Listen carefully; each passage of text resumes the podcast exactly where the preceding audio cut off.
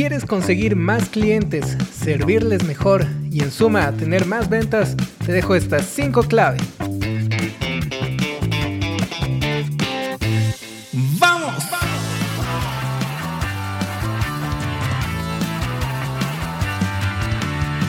Bienvenidos al podcast Genera Impacto Emprendedor. Genera Impacto Emprendedor. Aquí encontrarás el mejor contenido. Así es como el vino que se extrae de las uvas, estas gotas de sabiduría que nos ayudarán en nuestro crecimiento personal y el de nuestros negocios. Me llamo Paulo Joymar, un empresario como tú, y voy a tener el enorme placer de acompañarte en este hermoso viaje. Juntos vamos a generar impacto. Hola, ¿qué tal? La mejor publicidad es la que hacen los clientes satisfechos. Philip Kotler. ¿Cuán satisfechos están tus clientes? ¿Sabes este dato? ¿Les has preguntado alguna vez si están satisfechos con tus productos o servicios? Vamos a ver estas cinco claves para conseguir más clientes de los que tenemos ahora. Lo primero, ten claro tu nicho de mercado. Muchas veces intentamos conseguir más clientes de todo lado. Pensamos que nuestro producto se puede vender para todo el mundo, que es para todo el universo, pero en realidad es que todos los productos tienen un nicho de mercado donde inician y es importante saber cuál es. Vamos a hacer una analogía. Antes al mercado se iba de cacería con una ametralladora y empezabas a disparar a todo lado y siempre caía alguna venta. Pero hoy en día estamos utilizando el fusil del francotirador. Tenemos que ser muy puntuales y apuntar de forma certera a ese cliente objetivo al que queremos servir con nuestro producto o servicio. Entonces tenemos que tener claro, lo primero que tenemos que tener claro es el nicho de mercado. Y te comento que existen solamente tres mercados principales. El mercado de la salud, el mercado del dinero y el mercado de las relaciones y cualquier producto o servicio que tengas está dentro de estos mercados. Luego tenemos que introducirnos un poco más. Si nosotros estamos en el mercado del dinero, por ejemplo, podemos estar en un nicho que es el de las inversiones, porque existe el nicho de las inversiones, de los bienes raíces, de las empresas, etc.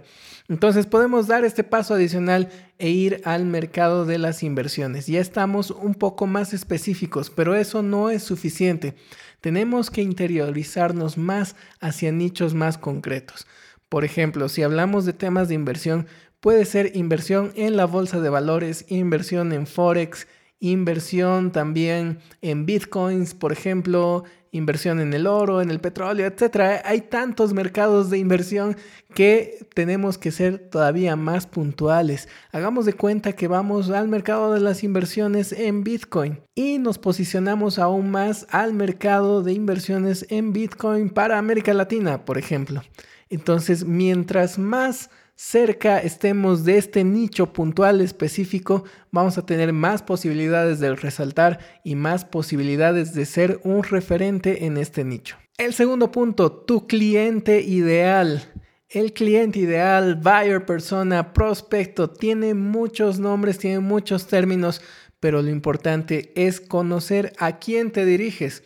Conocer las características demográficas, psicográficas, intereses, rango de edad, etc. ¿Por qué es tan importante esto? No solamente nos va a ayudar en nuestra segmentación de publicidad en redes sociales, por ejemplo, o en Google, sino que también nos va a ayudar a dar el mensaje adecuado hacia la persona, hacia ese cliente ideal al que nos dirigimos. ¿Por qué es importante conocer todo esto? Porque podemos enviar un mensaje mucho más puntual en función, por ejemplo, al género, en función al rango de edad, podemos saber dónde están nuestros clientes ideales, qué es lo que hacen, etc. Y mientras tengamos más información de ellos, va a ser mucho más fácil llegar a ello. El poder del enfoque, lo que habíamos mencionado anteriormente, que ya no tenemos que salir con una metralleta, sino con un fusil de francotirador, es porque necesitamos enfocarnos en lo que es verdaderamente importante para nuestro cliente y conocer quién es ese cliente específico que está dentro de este nicho específico. Y los emprendedores por naturaleza tenemos una resistencia a esto porque pensamos que si somos muy específicos vamos a perder mucho mercado. Y para nosotros el mercado es importante, entonces pensamos que si solamente vamos a servir a este segmento vamos a perder toda esta otra gama de clientes, pero de todas formas podemos servir a una gama amplia de clientes si es que nos posicionamos como un referente en algo específico. Te pongo un ejemplo, Amazon en sus inicios solo hacía el alquiler de libros online, ese era su negocio. Y hoy en día es The Everything Store y ha comprado un montón de compañías que te va a parecer increíble, pero posee una gran cantidad de compañías. Jeff Bezos por eso es uno de los millonarios más grandes del mundo pero empezó con algo específico y tenemos que darnos cuenta de eso. Tenemos que empezar con algo específico y luego vamos a poder diversificar. Si eres experto en algo, ganas notoriedad. Por ejemplo, Luis Ramos de Libros para Emprendedores es el podcast más escuchado de habla hispana. Entonces es un referente en podcast.